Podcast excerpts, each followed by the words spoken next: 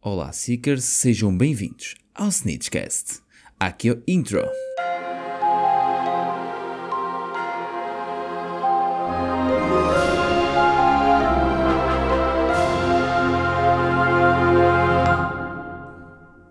Então, Seekers, eu espero que esteja tudo bem com vocês. Eu peço-vos imensa desculpa de na semana passada não ter uh, feito o episódio como teria sido normal, vamos assim considerar, uh, mas tive aqui uns afazeres por casa, não é? Nada de, de grave, fiz aqui umas mudanças para. Um, dar um conteúdo extra aqui ao projeto, vamos assim considerar. E um, eu vou revelar essa mesma surpresa no final deste episódio, ok? Neste caso aqui, se queres saber o que há de novo, o que vai haver de novo aqui uh, neste projeto do Snitchcast, um, pá, deixa ficar até ao fim. Basicamente é isso. Não quero obrigar a que vejas o episódio até ao fim. Atenção, nada disso. Não coloquei esta novidade no fim para te obrigar a ver o episódio até ao fim. Nunca na vida, porque eu sei que já o irias fazer, porque se vieste aqui ao Spotify, ou ao Apple Podcast, ou até mesmo ao YouTube, já sei que vens para ouvir tudo aquilo que, que se fala por aqui. Neste caso, o episódio de hoje vai ser uh, um QA, isto é, eu quero uh, dar aqui um nome a este quadro, porque isto para mim vai ser um quadro em que eu vou fazer, salvo erro, vai ser um episódio mensal ou se calhar um episódio de dois em dois meses, não sei. Um, mas a intenção de, deste tipo de, de, conteúdo vai ser eu abrir uma, uma caixa de, de perguntas no nosso Instagram, em snitch.cast, e vocês fazem as perguntas que tenham dúvidas. Por exemplo, eu posso vos dizer que uma das perguntas deste deste episódio vai ser aqui de um, de, um, hum, de um seguidor nosso que nos pergunta sobre a lealdade das varinhas, como é que ela funciona, uh, o que é que acontece, e, e eu e vou-lhe responder, não é? Mediante aquilo que, que eu sei e, aquilo que, que consegui apurar, um, vou-lhe responder mediante essa situação. E vocês podem um, fazer esse tipo de perguntas, como eu vos disse, no nosso Instagram, snitch.cast, e a partir daí depois podem aparecer aqui uh, com a vossa pergunta e uh, eu respondo e ficamos todos felizes com esta, esta partilha, não é? Muito bem, começando então, e vou, eu vou fazer sempre menção à pergunta e à pessoa que a fez. Eu espero que não fiquem chateados se eu disser o nome de alguém e que não quisesse aparecer. Eu vou dizer, mas preferirem que isso não aconteça, digam-me que eu nos próximos episódios deste quadro eh, deixo de, de o fazer. Acho que não tem mal, mas caso alguém se sinta. Uh, com a sua privacidade invadida ou alguma situação do género, diga, não tenho problema nenhum em, em eh, fazer esse reparo. Muito bem, a primeira pergunta então que foi feita foi pelo nosso amigo uh, Rodrigo Poltergraphy24, onde me questiona quais é que são os momentos, os teus momentos preferidos em toda a série. Série, que neste caso aqui é saga, peço desculpa, fui eu que li mal interpretei mal aqui a situação, porque pronto, estamos muito a falar sobre séries e eu agora até estou a falar sobre série. Neste caso aqui, eu não vou dar uh, um, vou dar três. E isto não está por ordem, porque é complicado colocar aqui uma ordem, mas eu vou dar aqui três uh, momentos em que eu absolutamente adoro na saga inteira. Dos três, o primeiro que eu vou colocar aqui é quando o Sirius tem a primeira conversa com o Harry, depois de descobrirem a verdade uh, sobre o próprio Sirius, é? depois da cabana dos gritos. Acho que aquela conversa, os dois, a olharem para, o, neste caso, fora da, do Salgueiro, não é? Exorcizador, e olhando para a escola e refletindo, nas casas que o Sirius estava, até fez ali um convite ao Harry, e, e o Harry ficou: Uau, eu tenho família, não, não, não tenho só uns tios que me dão uns pences e uns palitos e uns pedaços de tecido no Natal, é? e que me tratam mal e, e, e porcamente, desculpando o termo. Um, e que me metem a viver dentro, neste caso, debaixo de umas escadas ele ali viu família e acho que esse momento é muito emocional, principalmente para quem lê os livros, o momento é muito mais emocional do que é nos filmes, mas também é normal, mas é um momento incrível. Passando então para o segundo momento, eu vou ter que colocar aqui a, a criação e o desenvolvimento de, do Dumbledore Army. Todos aqueles dias em que eles passaram a, a aprender e a praticar os, os feitiços para conseguirem um, proteger, estamos assim considerar, da, da, ameaça que viria, em que muitos deles, atenção, e é por isso que ainda se torna mais especial este momento, que muitos deles não acreditavam que, que seria verdade. Isto é, não, é, não são eles, eu não, quando digo eles, não digo que sejam os elementos do Dumbledore Army, eu digo eles, uh, a população no, no geral acreditava que não, não, porque o Ministério também abafava esse, essa situação e negava essa situação, diziam que o Voldemort não tinha, não tinha regressado e por aí fora, pronto. Nesse sentido, eu acho que termos um grupo de jovens, eh, bastante jovens, neste caso eles tinham 16, salvo erro, na altura, 16, 15 anos, é mais ou menos por aí, um, acreditarem num rapaz como o Harry e colocarem em risco, assim considerar, porque naquela altura era a, a Umbridge que hum, reinava não é, em Hogwarts e era bastante complicado arriscarem ali a aprenderem para se defenderem, acreditarem em algo que ouvem tanta gente a dizer que é mentira é de louvar e para mim foi das melhores coisas que, houve de, dentro da saga foi este Dumbledore Army e vermos todas as personagens interligarem-se uh, entre si e depois culminarem então na, na Segunda Guerra Bruxa em Hogwarts, neste caso na Guerra de Hogwarts e um, foi muito, mas mesmo muito bom. Por fim, em terceiro lugar, eu vou colocar aqui o momento efetivo e verdadeiro da batalha entre o Harry e o Voldemort dentro do Salão Nobre. Acho que toda a tensão criada, o ambiente, toda a gente em volta, a, a troca de picardias, acho que foi um momento demasiado bom para não. Como é que eu ia explicar isto? Foi um momento que era tão bom de ser visto nos grandes ecrãs que acho que foi isso. O, o meu grande desgosto nos filmes será, acho eu que será mesmo esse que hum, esta cena no livro é tão bem descrita, é uma pessoa fantasia tão bem aquilo que se está a passar ali, que eu acho que isto em cinema ficaria muito melhor com uma boa edição de bons shots de momentos eles a falarem e, e a tensão, era incrível, mas pronto, uh, eu considero este o meu terceiro momento uh, preferido em toda a saga.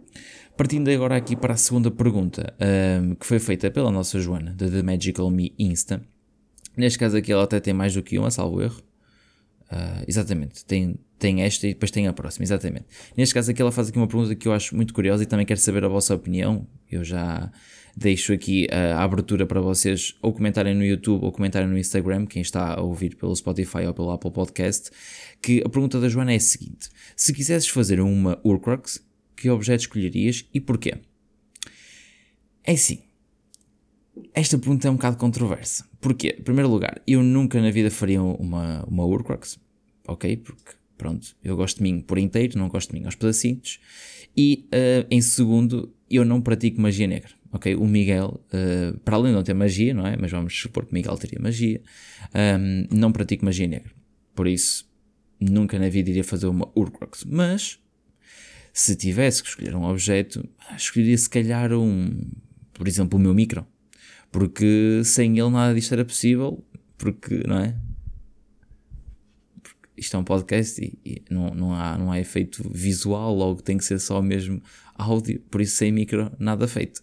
Por isso eu vou colocar o meu micro uh, como uh, uma possível, coloquei aqui umas aspas, uh, uma possível Urcrox, não é? Mas pronto, mas foi uma, uma, boa pergunta e acho que foi a primeira vez que eu ouvi alguém a fazer esta pergunta, por isso eu quero saber de toda a gente que está a ouvir o, podcast qual é que seria o objeto e o porquê de um, fazerem, neste caso, o porquê de escolherem aquele objeto para ser uma Urcrux. E já agora também respondam se faziam ou não faziam. Quero saber aí se existe feiticeiros das artes das trevas por aí ou não. neste caso aqui, uh, terceira pergunta. Vamos então. Uh, esta aqui é do Sérgio Velhote 06 ok? O nosso ilustre amigo Sérgio Velhote, e pergunta qual é a principal coisa que mudarias no Quidditch. É assim, a principal coisa que eu mudaria no Quidditch.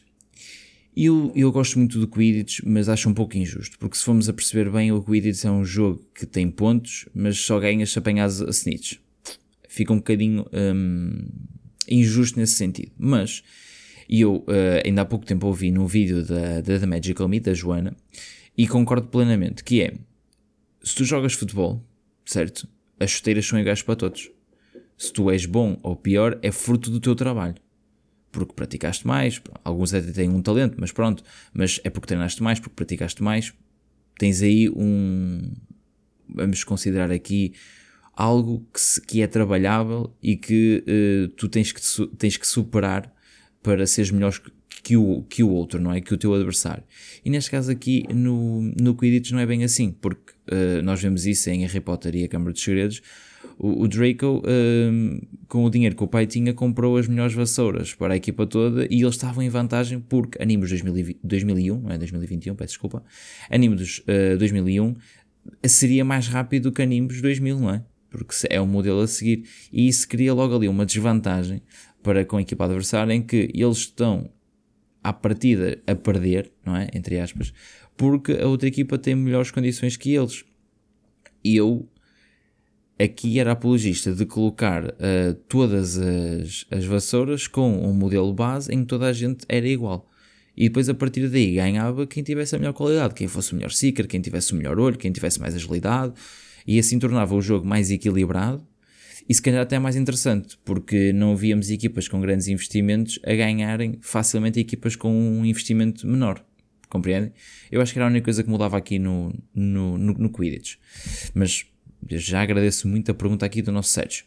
Vamos então à quarta pergunta, que é de novo da Joana. A Joana está em todas. Toda a gente quer a Joana nas live streams, toda a gente quer a, eh, as, a, a Joana para, para ir às Snitch Lives, querem, toda, toda a gente quer a Joana. E a Joana também está sempre aqui. Estou a brincar, agradeço muito as perguntas que a Joana fez. Neste caso aqui, a Joana pergunta: vai sair em vídeo? Hum, bem, quais é que são as tuas personagens preferidas? Vídeo. É assim, Joana, o meu mundo é só áudio, ok? Eu deixo o vídeo para ti, apareces melhor na câmara do que eu. Para ti, para o Rodrigo, para o Rui, para o, hum, para o Tiago, o Profeta de Hogwarts. Por isso, eu deixo a parte da vida com vocês. Um, para já, atenção, pode ser que haja aí umas novidades, não sei, se ficares até ao final do episódio, pode ser que, não é? Vamos ver. Neste caso aqui, hum, eu vou fazer exatamente como fiz na primeira pergunta, vou colocar três personagens e vou explicar um bocadinho das três, ok? A minha primeira personagem, para quem não está atento uh, aos episódios ou até mesmo às Snitch Lives, uh, sabem que a minha personagem preferida de todas é o Sirius, ok? O Sirius porquê? O, o Sirius é uma personagem que uh, viveu durante muita da sua vida, um, ehm, ou neste caso uma boa cota parte da sua vida, sobre uma injustiça muito grande. E mesmo assim, ao final de tantos anos, porque foi desde que os Potter morreram, por isso na altura ele só foi libertado no terceiro ano, por isso ele teve 14 anos, salvo erro, estou certo, 14 anos, um, ehm, em Azkaban, a cumprir uma pena de um crime que não cometeu e sabendo ele que estaria a ser difamado cá fora. Qualquer pessoa, uma pessoa comum, uh, teria o reflexo, muito provavelmente, aqui de se abaixo, até eventualmente querer suicidar-se. Não estou aqui a querer eh, dizer que é uma saída para os problemas, porque não é, mas é, é um. Ele teria várias formas de lidar com isto e lidou com a forma mais corajosa, que foi sobreviver para depois contar a história quando ele uh, aparece em Harry Potter e Prisioneiro de Azkaban e é revelado toda a verdade sobre, um, sobre o Sirius, ele consegue mudar radicalmente uma personagem que chegou até com um pouco de loucura, vamos assim considerar, para uma personagem calma e, e consciente. Porque no ano a seguir ele já é um, uma personagem, a meu ver, completamente diferente. E aí sim mostra um Sirius que ele já era antigamente. Que é um, um Sirius que, neste caso, eh, quer trabalhar para um, um bem comum e um, não interessa o que é que vai levar, ele só quer ver todos aqueles que ele ama bem. E foi o caso, ele arrisca-se no, no Ministério uh, da Magia, em Ordem da Fênix, um, para ajudar Harry. Ponto. Ele deu a vida ali para que o Harry conseguisse um, vencer esta, esta guerra. Ele não, ele não lhe interessava o, o louvor ou ou o crédito de ter feito acontecer. O que ele queria era que as gerações que viessem a seguir à dele, e até mesmo a própria geração, um, tivesse uma vida de paz e conseguisse ter um mundo mágico bom. E eu acho que o Sirius é muito bom nesse sentido e é, é a minha personagem favorita de longe. E quem me conhece pessoalmente, ou até um bocadinho melhor, sabe que o Sirius está presente no meu corpo numa, num pedaço bem grande da, da, minha carne, vamos assim considerar, vou pôr umas aspas. Mas pronto, dentro da minha pele tem lá uma boa cota parte do Sirius. E agora, em segundo lugar, temos quem? Dobby. O elfo. É verdade. Dobby também vai estar presente na mesma coleção que o Sirius, na minha pele, breve, brevemente, espero. Mas o Dobby, um, para mim, é, é, a personagem e o sinónimo de que hum, amizade é a melhor coisa que pode existir. O, o, o Dobby, e isto é um bocadinho estranho, porque o, o Dobby, a primeira vez que aparece na vida do Harry, o Harry nunca fez nada pelo Dobby. E o Dobby já estava a pensar mais à frente. O, mesmo que o Dobby tenha feito 30 por uma linha da primeira vez que conheceu o Harry, tanto a esconder-lhe as cartas como a tentar, entre aspas, matá-lo com uma bludger amaldiçoada, o Harry viu isso como algo superior a esses dois atos. O, o Dobby, a intenção dele era proteger o Harry. E atenção, o Harry nunca tinha feito nada pelo Dobby até ao final do, do, do Harry Potter e, o, e, a Câmara dos Segredos, em que o Harry arranja a maneira de, de soltar ou libertar o, o, Dobby, o Dobby nunca tinha recebido nada de bom do, do, do Harry e ele foi. É, é, é, quase que uma personagem como o Sirius que quer algo, um bem comum e sabe que os Malfoy não estavam a fazer isso e quis. Hum, não sei, ele ali ele quis mesmo fazer algo grandioso mesmo ele pensando que era uma coisa pequena. E pronto, depois a partir daí a relação entre o Dobby e o Harry foi algo extraordinário. Eu gosto muito de ver aquela relação e é dos momentos mais tristes que eu tenho na, na série é ver o Dobby a, a morrer porque a, a simboliza ali que que, que a pureza, a, a bondade e até mesmo a amizade no seu estado mais puro perde-se ali isto porquê? Porque o Dobby sempre foi um fiel companheiro do Harry. O Dobby não precisava estar todos os dias com o Harry. O, o Dobby sabia quando é que o Harry iria necessitar dele e sempre que isso, que isso aconteceu, uh, o Dobby sempre se predispôs a ajudar e a fazer tudo e mais alguma coisa, inclusive até, pronto, morrer, entre aspas, Dobby. Não sabia que iria morrer, mas arriscou-se ali a morrer. Mas pronto, o Dobby para mim é a minha segunda personagem preferida. Em terceiro lugar, eu vou colocar aqui uma personagem que será um, a Hermione. E porquê que eu gosto tanto da Hermione neste, neste top 3? Vamos assim considerar. Porque a Hermione é, é aquela pessoa que ela tinha tudo para não se dar com o Harry e com o Ron. Ela tinha tudo. Ela, ela tinha tudo para ser aquela hum, aluna perfeitinha que não falhava a uma hora, não falhava a um trabalho. Mas depois de ver o gesto que o Harry e o Ron tiveram para com ela, por exemplo, na Casa Bem das Raparigas, quando o Ogre apareceu, um, ela não conseguiu ficar indiferente. E isso mostra muito da, um, da, da, personalidade da Hermione, que um, o que fez ali foi mesmo. E eu, a Hermione não tinha uma capacidade de socialização muito grande. Essa é a grande verdade. Mas ela dá mais valor aos atos do que às palavras e tudo aquilo que o Ronnie e o Harry fizeram, precisamente naquela noite, fizeram ver que aquilo, as, os dois alunos que ela se calhar menos uh, gostava, porque eles eram os que faziam mais asneiras, eram as pessoas se calhar que arriscaram a vida dela, uh, neste caso, a vida deles, por ela. E se calhar muitas das pessoas não iriam fazê-lo. E eu acho isso muito interessante na Hermione, já para não falar que ela é uma fiel companheira e e como amiga é incrível. E já para não, pronto, não é lá muito boa com relacionamentos amorosos, porque não é? Demorou 450 anos a dizer ao Ron o que sentia, mas pronto, o Ron também não é muito melhor nesse sentido, não é, Sr. Ronald Weasley? Que você demorou não sei quanto tempo a dizer à, à mulher que gostava dela, pá, você sim senhor, saiu-me cá um, um cromo, pá, mas pronto. Eu gosto muito da Hermione por causa disso, já para não falar que eu identifico-me bastante, porque.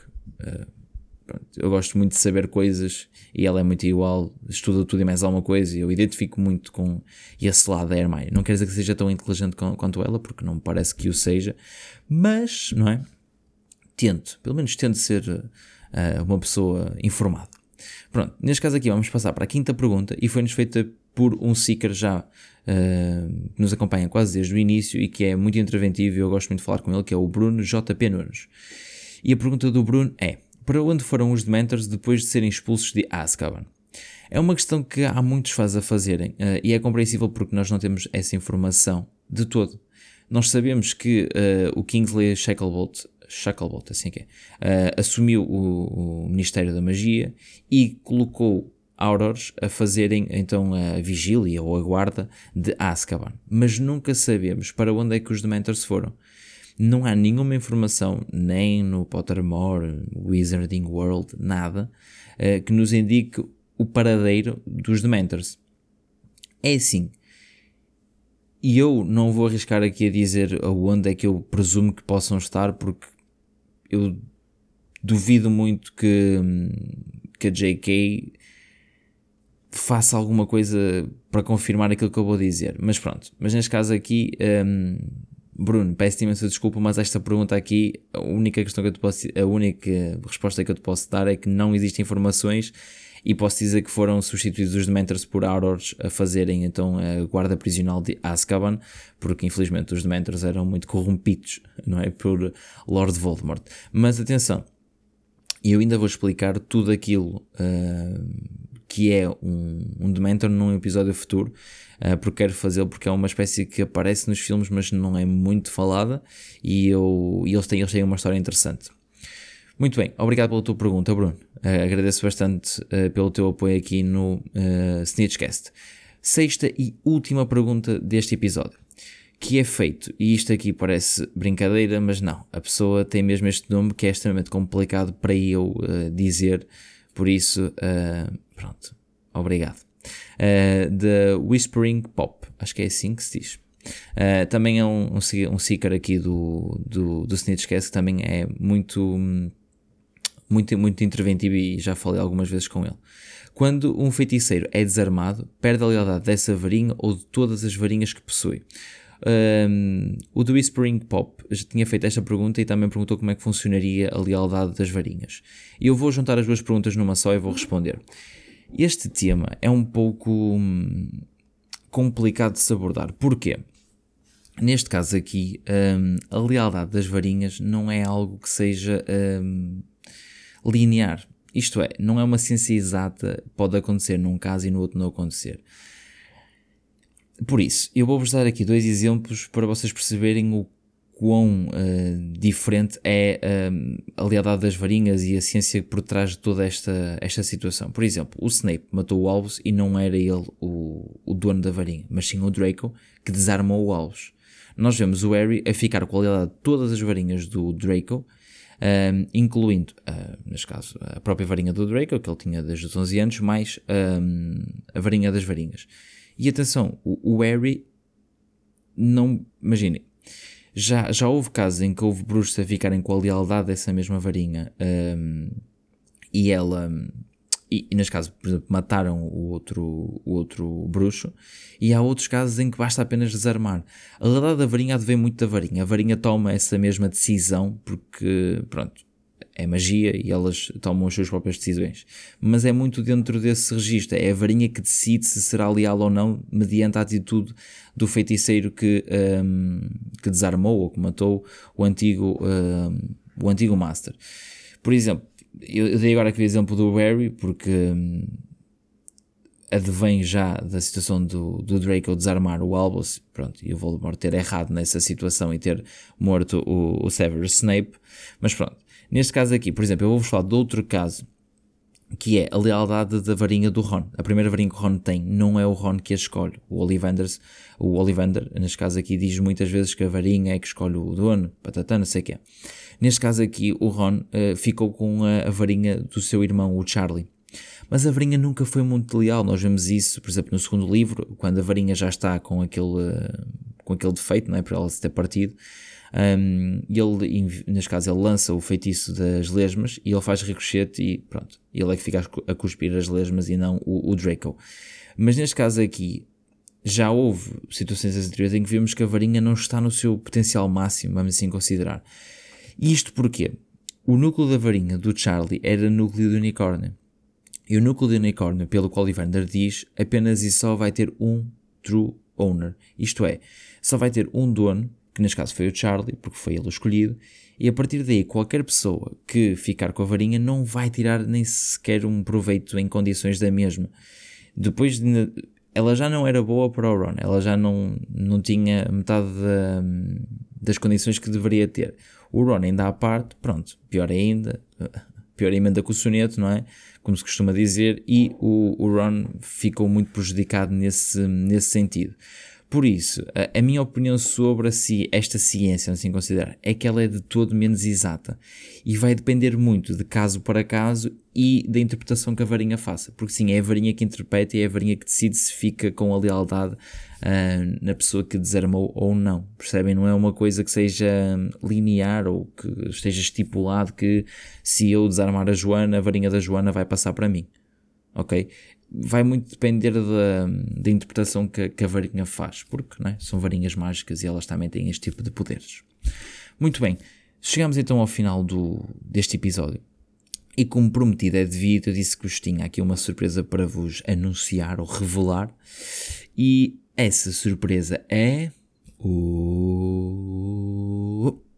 O Miguel vai abrir um canal na Twitch.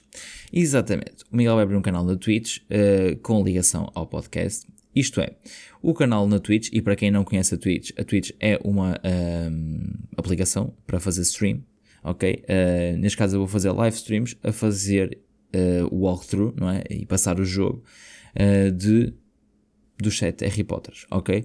Eu vou estar lá, um, muito provavelmente depois irei fazer mais coisas dentro de, do canal da Twitch, porque tudo isto funciona com vocês. Isto é, Uh, eu vou estar uh, em live a jogar e vocês vão estar comigo, muito, ou neste caso eu peço que vocês sejam comigo, não é?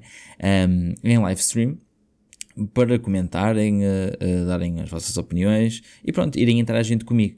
E mediante essas interações, um, eu vou lá colocar algumas situações, depois eu vou-vos explicar, para tornarem toda a stream mais dinâmica e a posterior até podemos fazer eventos, entre aspas, entre mim e vocês, jogando algumas, alguns jogos, não sei, depois vemos isso, em que tudo relacionado também com, com o mundo mágico e Harry Potter e podemos jogar entre nós, não é? Eu com vocês, vocês no chat.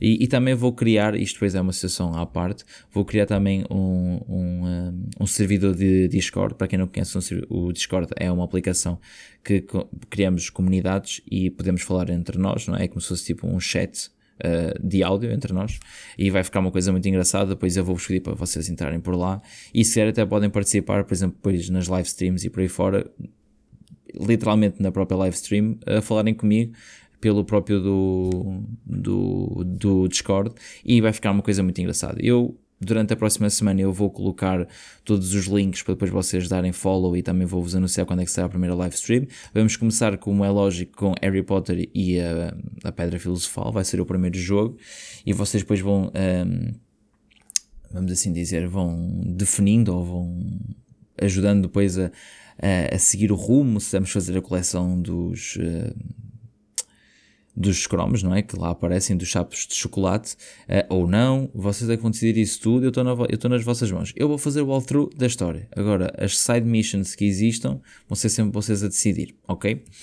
Pronto, uh, eu, como já disse, na próxima semana eu anuncio tudo e vocês depois acompanham. Quem quiser e quem puder ter conta na Twitch, depois dão um follow e já ajudam, não é? Eu vou, depois eu vou dar-vos todas as uh, indicações para conseguirem seguir o, as live streams na Twist, na, na Twist. Ah, muito bom, Twist é aquele jogo da dança.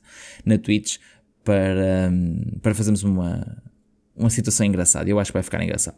Pronto, uh, no episódio 2 é tudo. Eu espero que tenham gostado deste episódio. Quero também.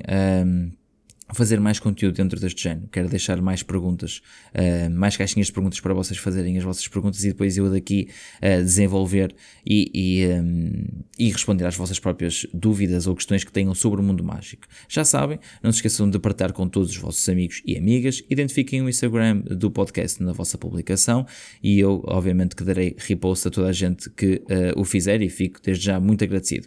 Se não segues o Instagram, não sei de que é que estás à espera, porque temos lá uma comunidade de Seekers incrível. Segue-nos no Instagram, Instintos.cast, e não percas então nenhuma novidade do podcast. Participa também em quizzes, junta-te à nossa comunidade Seeker que, pelos vistos, acabou de se alargar ao audiovisual. E eu disse, Joana, eu disse que, ao bocadinho disseste, ah, vídeo, se calhar pode haver aí um twist, porque sim, Miguel vai aparecer lá em, não é, com a webcam para, para interagir com vocês.